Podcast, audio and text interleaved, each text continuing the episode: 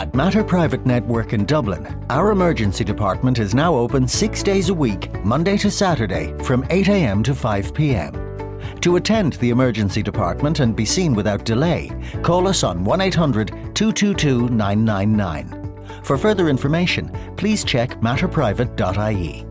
Be seen without delay. Matter Private Network Dublin Emergency Department, where your health matters. Сообщество внутренних коммуникаторов представляет авторский проект Анны Несмеевой «Игра престолов». Вести из семи королевств, венценосные спикеры и интригующие вопросы. В центре внимания биография профессионалов и летописи самых ярких проектов. Из первых уст о самых сложных задачах, фатальных ошибках и оглушительных успехах. Или ты выигрываешь, или... Никто не знает, каким будет итог, но будет интересно. Игра престолов.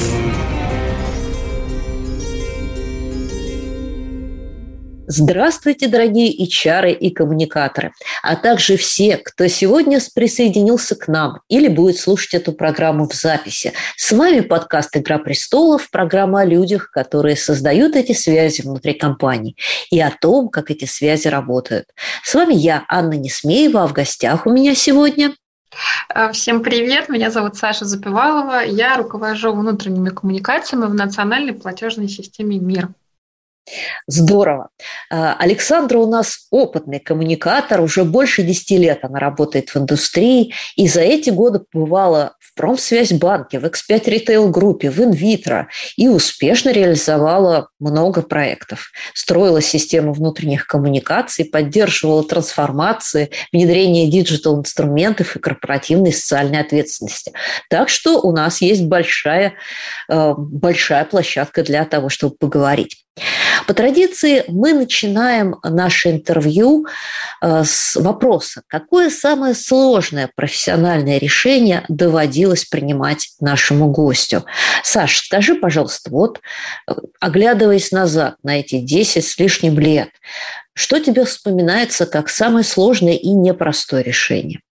Ты знаешь, самое сложное решение, наверное, их там было не одно, это переход в другую компанию, то есть это смена работы, потому что мне кажется, что когда ты работаешь в коммуникациях, когда ты так тесно э, связан с корпоративной культурой, потому что ты сам э, с ней работаешь, да, ты сам являешься неотъемлемой частью, поменять компанию, поменять коллектив непросто, не просто такое решение. То есть ты прирастаешь к нему. Да, сильно прирастаешь, прирастаешь и к людям, и даже не побоюсь этого слова, к процессам, то есть ты становишься их какой-то частью неотъемлемой, и тебе сложно. Да, сложно. Ну, хорошо. А как же тогда ты приходишь к тому, что пора двигаться дальше? Я думаю, что это решение должно сформироваться достаточно естественным образом. То есть ты вырос. Я думаю, что лучше всего это происходит, когда ты вырастаешь. Что ты понимаешь, что тебе уже в этой одежке тесно, в этой роли тебе тесно, ты хочешь каких-то более масштабных проектов, может быть, ты хочешь новых людей, новой ответственности, новые каких-то направлений. Ты вырастаешь, ты говоришь себе, мне пора с этим проститься, пора выйти на новый уровень. Либо ты очень сильно устал. Я работала в пятерочке, в X5 Retail Group, 4 года, я просто очень устала уже физически от темпа большого ритейла, от а, командировок, от перегрузок. Я поняла, что э, я уже выдохлась, и мне нужно что-то менять. На самом деле это достаточно популярный ответ, как ни странно. Мы этой осенью провели наше традиционное исследование и спрашивали, э, как происходит карьера коммуникатора, как люди приходят в профессию, куда они собираются двигаться дальше. Так вот, э, самый популярный ответ, там больше трети респондентов сказали, что свою карьеру они представляют как переход из компании в компанию, из одного внутрикома в другой. Они кажется тебе, Саш, что это такой своего рода стеклянный потолок, что человек все-таки чаще всего думает о том, а, что он просто возьмет себе другой проект, а, другую компанию. Или это нормально? Очень хороший вопрос, он а, глубокий. Я думаю, что он вообще своевременный, наверное, и для меня. и для моих коллег, которые в коммуникации проработали там, ну, скажем, от пяти лет, да, которые уже чего-то достигли, которые уже хорошо ориентируются в профессии. Я в этом году, ну, честно признаюсь, задалась этим вопросом, а что дальше? Потому что уже 10 лет я уже освоила все там возможные направления и э, кризисные коммуникации. И э, когда настал такой э, момент, настал такой для, для себя стоял вопрос, а что дальше, я решила, что нужно учиться и немножко выходить э, за рамки профессии, потому что Потому что выгорание здесь, оно, оно просто неизбежно. Я допускаю, что есть люди, которым не интересен рост э, вертикальный, а здесь вертикальный рост нашей профессии тоже весьма ограничен. Ну, ты станешь там, руководителем функции, ты станешь там, самым главным внутрикоме. А что дальше? Тоже большой вопрос. Я в этом году закончила курс по формированию э, HR-бренда, по работе с ним, брендом работодателя, наверное, это будет правильнее говорить по-русски. И вообще я задумалась о том, что нужно расширять свои компетенции. И я закончила э, такой краткосрочный курс, несколько месяцев по эффективному HR-партнерству. То есть я поняла, что да, и хотел тебе сказать, знаешь, мы часто внутриком не очень сильны в других HR-функциях, и это тоже а, накладывает определенный отпечаток, потому что часто и, при распределении ресурсов, да, там, ставок, бюджетов на внутриком делается меньше. Ну, это как бы вот внутриком, это там такая вот функция, да, есть другие функции, там, рекрутмент, э, есть обучение и развитие, на которых традиционно почему-то считается, что это вот более важные HR-функции. Начинаешь эти функции лучше понимать, то и свою работу внутриком ты можешь делать более эффективной и э, выбить себе какие-то дополнительные ресурсы. Интересный подход. Ну, на самом деле, из твоей реплики можно даже там э, два неких вывода сделать о том, что учиться надо и развиваться надо, и чаще всего мы двигаемся из одной сферы в другую таким органичным путем, без революции, осваивая какие-то смежные навыки. И, в принципе, когда выйдет наш подкаст, у нас как раз будет проходить э, в наших социальных сетях месячник корпоративного обучения так что все в тему. Mm-hmm. Но, с другой стороны, мне кажется, что здесь а, есть история и про то, как мы вообще представляем себе внутриком. А, только ли это проектная, по сути, работа, когда мы делаем какой-то проект большой или маленький, ну, если там, например, рассматривать организацию внутрикома с нуля, как там большой проект, или там серию каких-то небольших проектов, и завершив их, как настоящий проектный менеджер, переходим куда-то, а, где нас ждут новые вызовы, да, новые проекты. И, в принципе, при таком подходе а, прямая дорога идет, ну, на мой взгляд, в консалтинг, а, в какие-то агентские истории, где твои заказы – это и есть бесконечная череда проектов. Но почему-то среди наших респондентов довольно мало людей э, желало э, пойти вот именно в консалтинг. Но что еще интереснее, еще меньшее число людей предполагало свою карьеру э, именно в HR-функции, то есть в каких-то смежных областях или в стремлении в целом возглавить направление обучения, развития персонала. И мне кажется, что в этом есть определенная сермяжная правда, потому что я не устаю повторять, что все-таки внутриком – это не HR. И э, большая такая родовая травма нашего внутрикома, она состоит в том, что у нас зачастую он сидит в HR-функции. И э, отсюда неизбежно девальвируется до HR-коммуникаций. Вот что ты думаешь по этому поводу?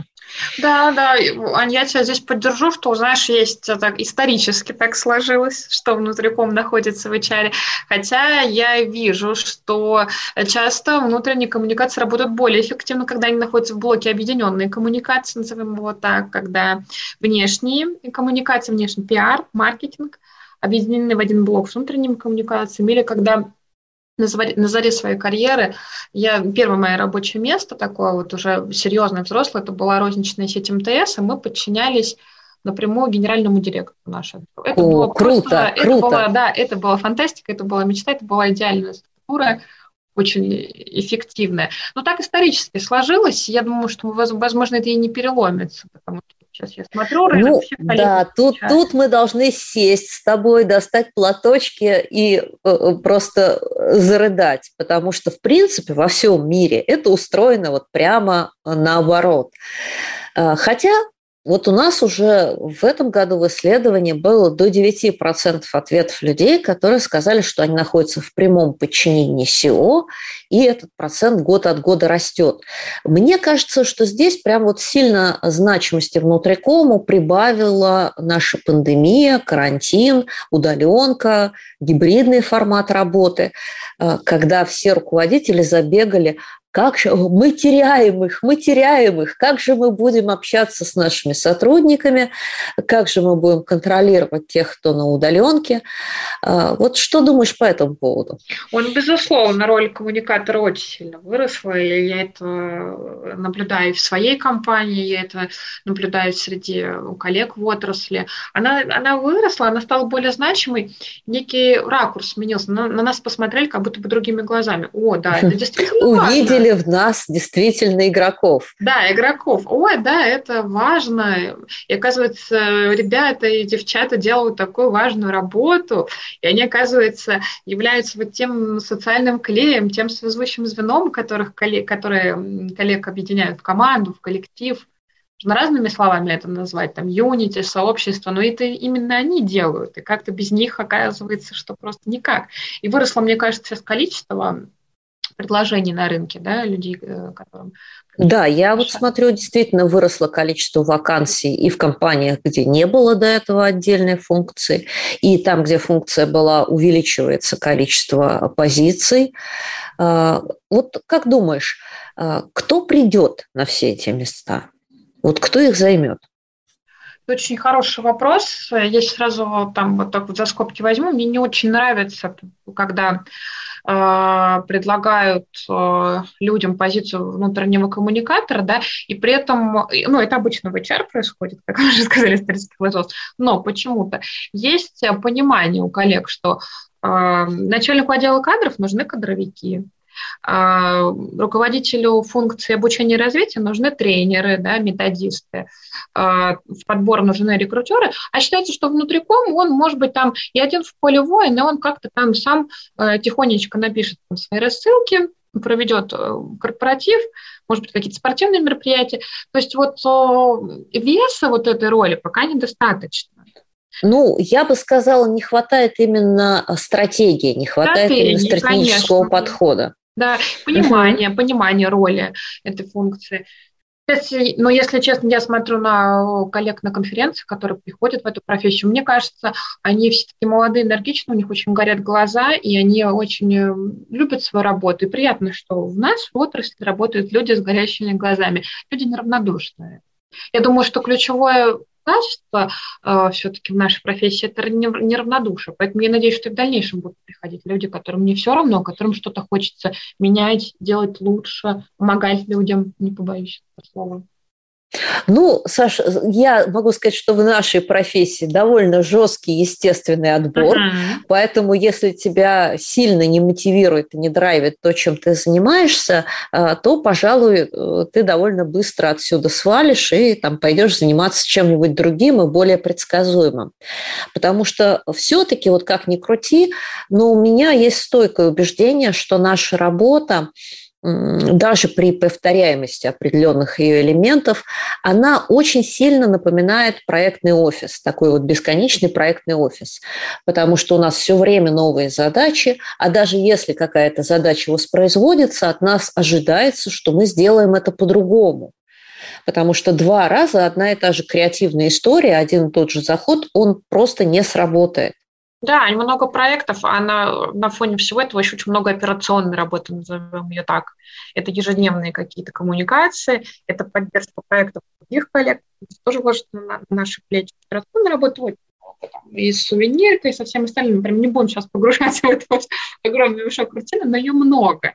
И она тоже съедает э, твою энергию, она съедает твой потенциал, а, а от тебя все время хотят какого-то фейерверка креативности, новых подходов, uh-huh. новых технологий, и чтобы ты вот так вот, как ты из сказки, махала рукавом, и оттуда, значит, вместо косточек вылетали свежие креативные идеи, и все они были успешными. Такие белые лебеди. Да, белые лебеди. И знаешь, чтобы все они были одинаково успешны. Мне кажется, что мы часто даже не имеем права на неуспех, а какую-то ошибку. Мы так на виду, да, настолько, настолько вот мы э, всегда пристально под взглядом сотрудников, что ошибку мы часто не имеем права. Это тоже очень угнетает. Ну, не может же внутриком всегда быть супер успешным, да, тоже какие-то бывают. Наверное. Да, слушай, ну тогда мы должны быть просто суперменами. Ага. Хотя и он, говорят, иногда падал. А, ну, правда, за рамками блокбастеров. А, ну и отсюда мы, собственно, да, и возвращаемся к тому, что не хватает нам не только стратегии, но и нормального операционного управления, и не хватает нам либо людей, либо, если это проектный офис, постоянно каких-то приданных сотрудников из разных подразделений, которые хотя бы часть этой операционной деятельности могут выполнять в рамках своей задачи. Скажи мне, вот как у тебя устроена сейчас коммуникация коммуникации. Я имею в виду в плане управления этим процессом. Управление у нас очень э, компактная функция. Мы работаем э, втроем. Я руковожу, и у меня есть э, два специалиста, а, которые всячески помогают. И мы являемся, наверное, мультифункционалы, мультифункциональными. Ну, слушай, это неплохо. Да. Три человека – это уже, в общем, кое-что. Уже кое-что, да. И мы активно с девочками занимаемся и проектами как раз, и ивентами, и ежедневной операционной работой, и формированием дайджестов, рассылок, и всем-всем на свете. Мы такие вот многорукие, многокрылые. Ну а на какие-то далеко идущие, такие более стратегические задачи хватает времени? Так немножко поднять голову от стола и посмотреть вперед? Ты знаешь, если совсем честно, не всегда хватает времени, не всегда хватает э, сил и внутренней и какой-то внутренней вот этой вот энергии, да, чтобы прям взлететь и посмотреть выше. Ну, изо всех сил я стараюсь это делать и стараюсь рисовать какие-то даль, далеко идущие там, цели, планы, но вообще не всегда, честно, честно признаюсь, мы очень загружены. А в связи с ковидом, когда мы совсем так вот основательно уходим да, в онлайн, конечно, сил, сил не прибавляется, их, их все меньше. А, скажи мне, а вот как тебе кажется, э, как было проще работать в доковидную эпоху или вот сейчас, когда мы уже два года там, с переменным успехом а, работаем в гибриде или на удаленке? А ты знаешь, мне кажется, это просто вот какая-то разная работа. Я, я, их, я их не очень для себя сравниваю, я уже, честно, и подзабыла то, ну, как мы жили раньше, там вот эта вот граница, да, 20 год, начало его. Я и забыла, как это было раньше. Мы настолько перестроились, настолько стараемся вот к этому онлайну привыкнуть. Я сомневаюсь, что жизнь станет прежней абсолютно, что мы опять вернемся, да, и, и все будет в, в офлайн форматах. Просто вот эта новая жизнь, а, ковидная, постковидная, она нам показала, что все может быть иначе, что в сутках гораздо больше часов, и не обязательно их тратить на регулярное там, очное общение, на очное присутствие, на дорогу, тем более мы, э, там, вот мы с тобой живем в Москве, да, в других регионах может быть попроще со временем, а здесь от одной точки до другой часто бывает час-два езды, которую ты не всегда можешь время потратить эффективно не, и не всегда это время, время там тебе пойдет на пользу, скорее это там часто отнимает твои силы, твои ресурсы. Мы целиком перестроились, и да, это бывает сложно, потому что люди стали меньше вовлекаться. Я думаю, что все. Угу. Включенность не напал, да. Слушай, к вопросу о вовлеченности. Ведь тут есть еще один интересный момент, который, а, мне кажется, наши работодатели, не, ну, скажем так, предпочитают вежливо игнорировать. А, но мы, как внутрикомы, просто сталкиваемся с ним и игнорировать его не можем. А, история в том, что люди убедились в том, что им не обязательно каждый день ходить на работу. И, в принципе, без этого все хорошо. И убедились в том, что они могут замечательно работать там удаленно или в гибридном формате здесь и где-то еще. И они не хотят а, возвращения к прежней жизни. Они не хотят снова сидеть в офисе. Они не хотят а, снова выполнять кучу каких-то рутинных, ненужных действий. И уже за эти два года они там нашли какие-то подработки, нашли какие-то хобби, посмотрели, кто как чем занимается. То есть э, от прежнего страха потерять работу, да, что вот все закрывается, карантин и вот локдаун и это вот все, к тому, что, ага, ну, я с голоду не помру, как бы я вот тут нашел себе подработочку, и сюда меня берут. И вообще, как бы, когда я сижу дома, я денег трачу меньше, а возможностей у меня больше. Вот как думаешь, готов наш бизнес к этому? Аня, наш бизнес не совсем к этому готов. А знаешь, э, я соглашусь вот и подпишусь под тем, что ты сказала, но также для, для меня кажется, что вот эта вот э, вся ковидная история, она показала человеку, что он не корпоративный раб он действительно да, да. может. Дала ему пропуск на волю, такой принудительный. Да. Люди пищали и сопротивлялись, но их все равно выпихнули. Да, и человек обнаружил для себя, что он имеет право э, на свою личную жизнь, что он имеет право проводить время с семьей, заниматься хобби, учиться, заниматься саморазвитием. И оказывается, для этого можно найти время, и успешно совмещать это с работой, не приезжать действительно в офис, постоянно там толкаясь в метро, в электричках и там где-то в пробках э, э, постоянно стоять, там, да, некоторые люди еще и мотались по командировкам, тоже непонятно всегда зачем. И оказывается, что, э, как, я не помню, какой-то классе говорил о том, что можно потихоньку выжимать из себя раба. А ведь это совершенно новое сознание. Потому что вот этот вот весь, я вспоминаю там, да, свое э, разговоры там со своей бабушкой, дедушкой, даже со своими родителями, у них было совершенно другое сознание про то, что там это работает, очень для тебя важно, ты вот важно в жизни.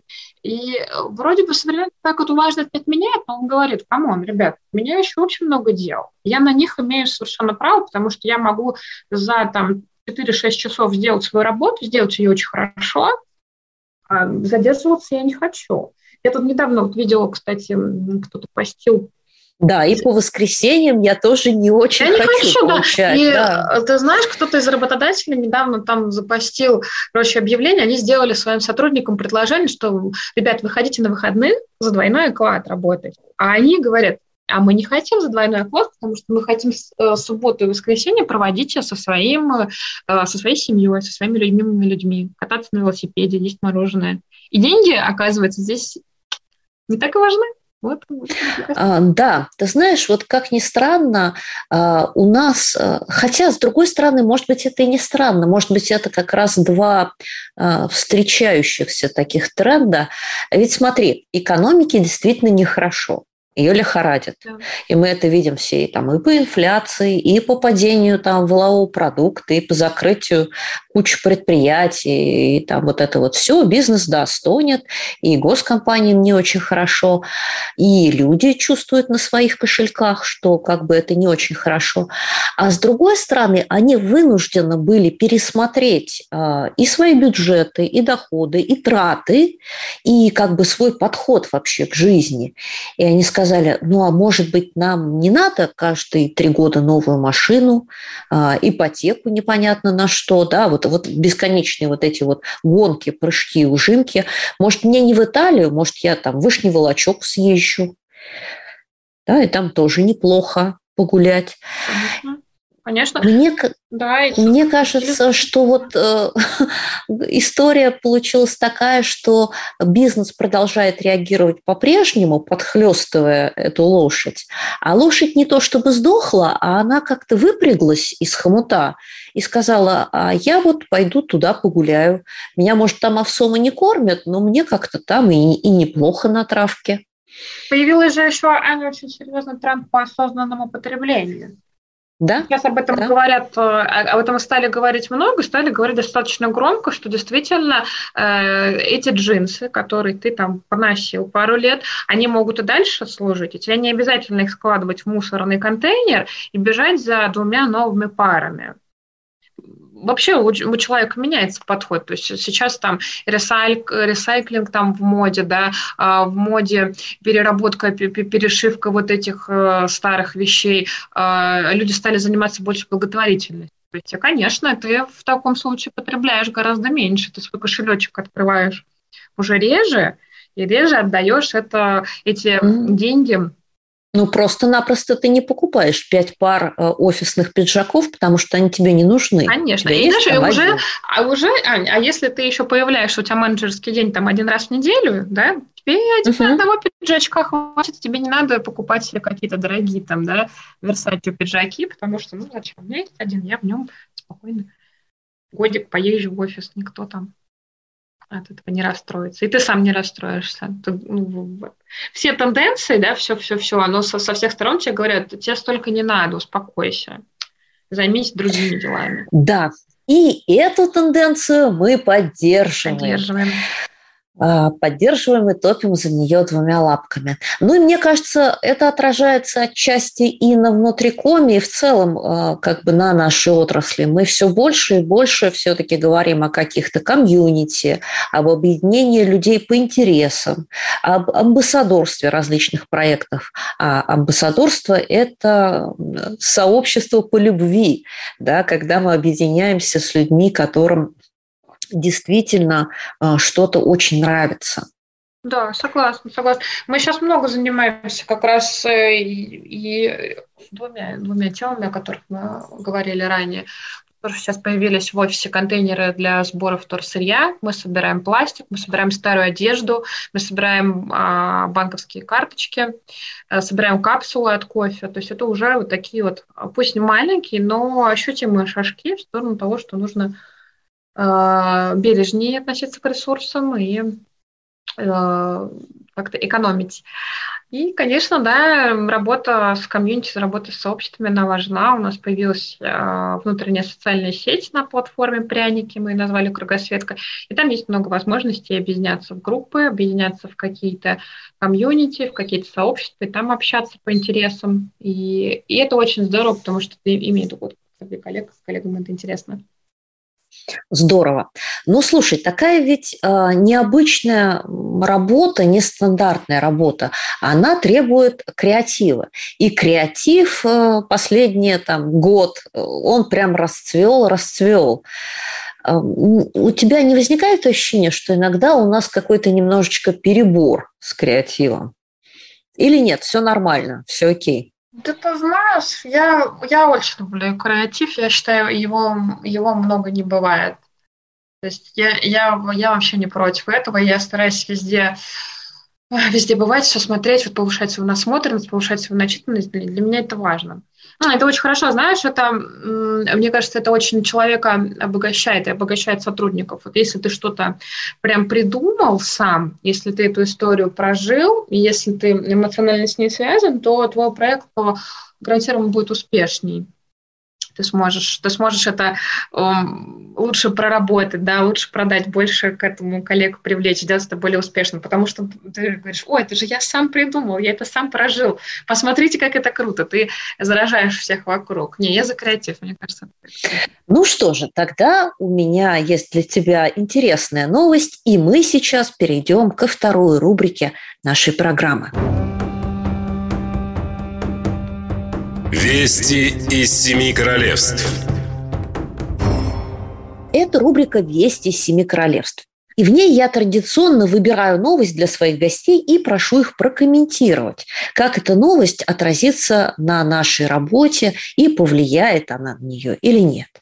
Буквально вчера, 1 ноября, а, студия Артемия Лебедева выпустила набор открыток к Хэллоуину, на одной из которых был изображен горящий кинозал. У пользователей Инстаграма открытка эта вызвала прямые ассоциации с пожаром в ТЦ «Зимняя вишня», который как раз э, недавно отмечает печальную годовщину. Э, и пользователи назвали это спекуляцией на трагедии. А губернатор Кемеровской области официально призывал дизайн-студию извиниться. Вот что скажешь на эту тему, к вопросу о креативе? Знаешь, э, да, у меня возникли ассоциации и с «Зимней вишней», с печальной историей с баром «Хромая лошадь». То есть здесь в России мы, мы знали э, несколько таких печальных историй. Я считаю, что у всего есть э, свои рамки. Часто вот Burger King тоже любит перегибать с креативом, и там любит уходить в сторону секса. То есть, мне кажется, есть просто темы, на которых не надо спекулировать, на, на которых не надо шутить. Это, это действительно не смешно. Есть просто много других областей. Я, знаешь, я, э, есть, есть много разных тем, есть много областей. Есть то, что задевает струны души, да, это какие-то такие вот моменты, прежде всего для, для нас, для, для россиян неприятные, потому что это для нас трагедия, и мне кажется, это, это не надо задевать, и, и не надо работать э, над таким образом, который могут неприятно и больно отозваться. Не надо делать другим больно. Э, и это, мне кажется, да, вот еще бы знать, что другим э, больно. Э, есть ли у вас в компании какая-то политика? Я знаю, что сейчас э, много и много компаний с расцветом активности и внутрикома, и э, СММа внешнего, и сотрудников в социальных сетях принимают определенные политики о поведении в социальных сетях, о ну, скажем так, не то чтобы по ограничению креатива, но тем не менее по выбору тем или по ограничению тем, которые не обсуждаются. Есть ли у вас что-то такое? Э, ты знаешь, Аль, вот именно регламента какого-то, а что вот мы об этом не говорим, его, его нет официально, да, но мне кажется, что вот эти все темы, они уже давно-давно определены в обществе, да, что мы там не шутим на тему религии, мы не шутим на тему национальности, э, сексуальной ориентации, здоровья, да, какие-то вот есть просто такие постулаты, которые в обществе, я, наверное, сейчас не все перечислила, но если бы мы с тобой сейчас вот глубже, да, уходили бы в эту тему, наверняка мы бы с тобой тоже согласились, что просто есть какой-то набор э, тем, на которые лучше нигде не шутить, ни на работе, ни в новой какой-то компании друзей, и это просто стопроцентный успех, потому что эта тема действительно э, а, э, их, их нет смысла обсуждать, их нет, нет смысла на, на них шутить, они достаточно закрытые, они для э, человека глубоко личные, и это просто неприемлемо. Саш, ну тогда у меня встречный mm-hmm. вопрос. Я вообще, будучи э, глубоким либералом по убеждениям, mm-hmm. Принципе, э, против ограничений, против запретов. Да, надо уважать чужие чувства, но не являются ли э, подобного рода запреты, особенно, особенно подчеркну я, гласные и негласные, самоцензурой и тогда мы не говорим о каких-то важных вещах, действительно важных для нас или для сообщества, только потому, что мы можем кого-то обидеть. Или, не дай бог, нас оштрафует Роскомнадзор. Ну, мне кажется, что, что мы действительно э, не должны никого обижать, потому что не хотелось бы делать кому-то больно, повторюсь. Вот это важно. То есть меня Роскомнадзор Нет, я с тобой соглашусь, что больно делать нехорошо. Mm-hmm. Ну вот буквально сегодня утром я слушала радио, и э, там прошла новость о том, что, а, вот боюсь тебя соврать, в какой-то области, в Ивановской, что ли, один из э, местных историков-расследователей а, запросил в ФСБ документы а, по судьбе своих родственников, по делам, которые были в 30-е годы приняты тройками. То есть у него есть двойной интерес, это и его родственники, и одновременно он ведет исторические изыскания.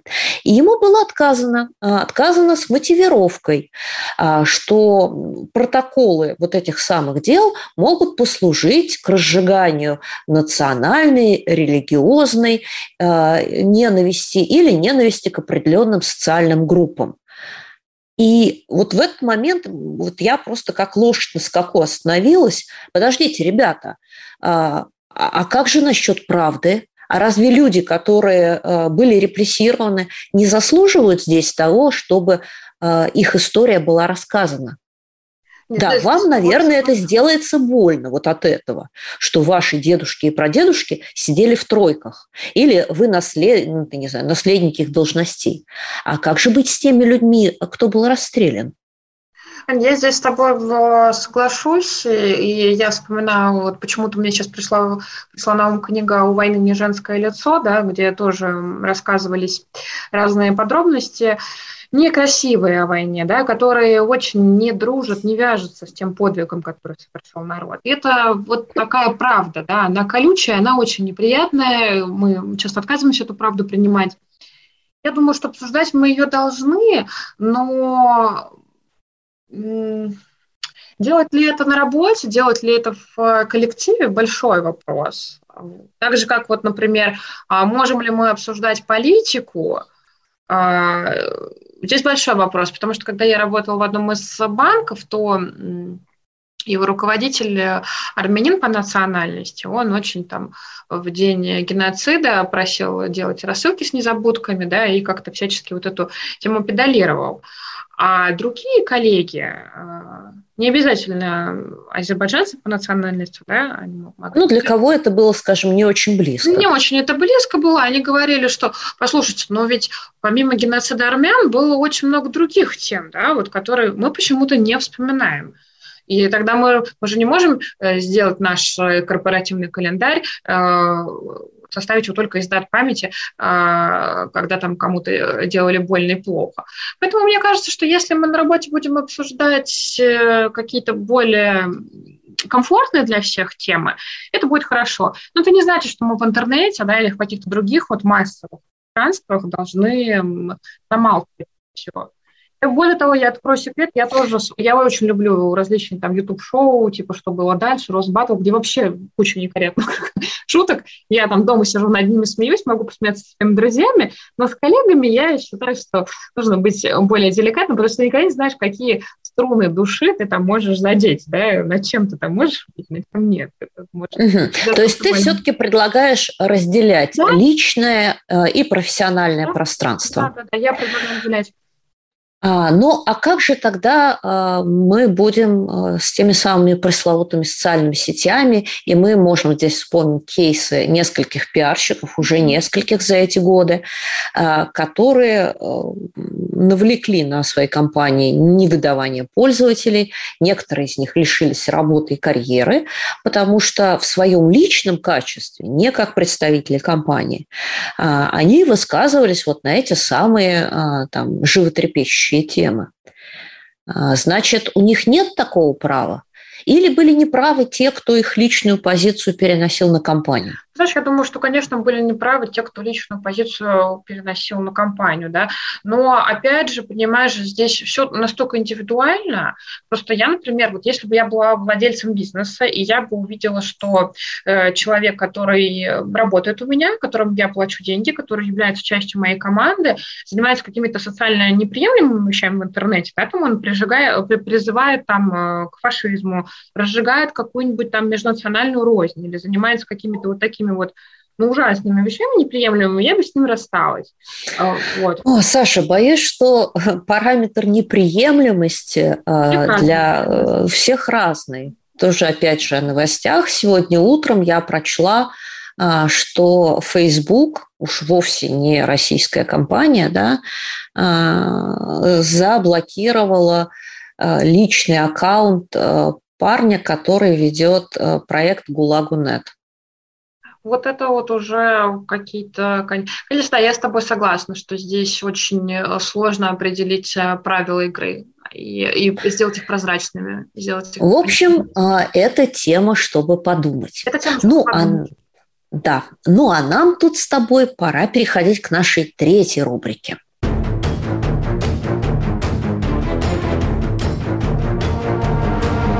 Кто сидит на железном троне? И в ней мы говорим о том, кто у нас сегодня молодец, из кого мы берем пример, а, кто у нас а, герой и образец для подражания. Есть у тебя такой человек, Саша? Хороший вопрос. Наверное, наверное, сегодня, в этом году, я бы привела в пример Лену Богданову, которая работает в агентстве Realty и которая занимается профессионально интранетами. И она очень это делает неравнодушно, старается очень э, тему интернета развивать, продвигать, делать его не просто порталом с записной книжкой, а действительно как, каким-то удобным набором э, сервисов. И мне кажется, что приятно смотреть на таких людей, у которых горят глаза, у которых столько энергии для того, чтобы это делать, для того, чтобы рассказывать общественности про это, привлекать еще новых людей в профессию. Мне кажется, это здорово. Поэтому я бы, наверное, вот отдельно от ее. Плюс она мама двоих маленьких дочек, и и при этом она то успешно... И ты считаешь, работает. что это отягчающее обстоятельство? Вот, ты знаешь, мне кажется, что сейчас э, при, при всех развитиях технологий и всего прочего э, все равно, да, когда... Родительский труд не автоматизируешь. Да, родитель, вот ты очень сейчас точно сказала, я это себе возьму на карандаш эту фразу, родительский труд не автоматизируешь. Здорово, когда есть люди, которые все это совмещают. У меня пока нет детей, но вот я тоже все время думаю, а как же вот, это, вот люди так все это успешно совмещают и и стараются себя, себя и дарить детям, и мужу, и работе. Ой, Саша, тут главное ввязаться, а, а потом уже, да, потом уже привыкнешь, как-то да, уже выбора нет. Да. Тебя же не могут снять с поста мамы, да? Честно. Точно. И разжаловать не могут. Ну что, поздравим Лену а, с тем, что она у нас сегодня сидит на железном троне, и будем брать с нее пример в части неравнодушия и амбассадорства любимого дела. Ну и теперь уже в самом конце нашей программы а, пришло время давать советы.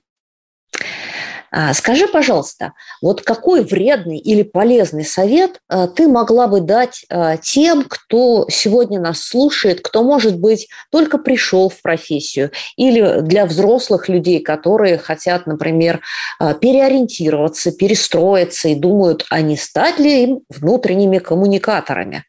Вот какие грабли, какие засады их поджидают, о чем стоит подумать обязательно?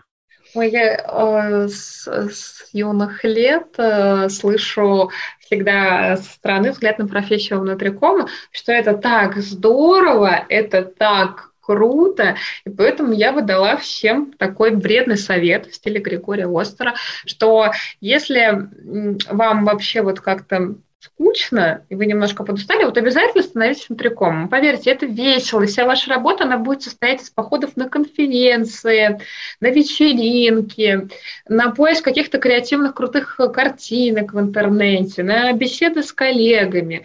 И поверьте, это так легко, это настолько не будет забирать вашу энергию, а только будет вам дарить любовь окружающих, все будут восхищаться вашим трудом, обязательно вас хвалить, Никто не будет говорить, как нужно делать лучше, а наоборот, только вот аплодировать. Вы постоянно будете ходить в такой маленькой короне.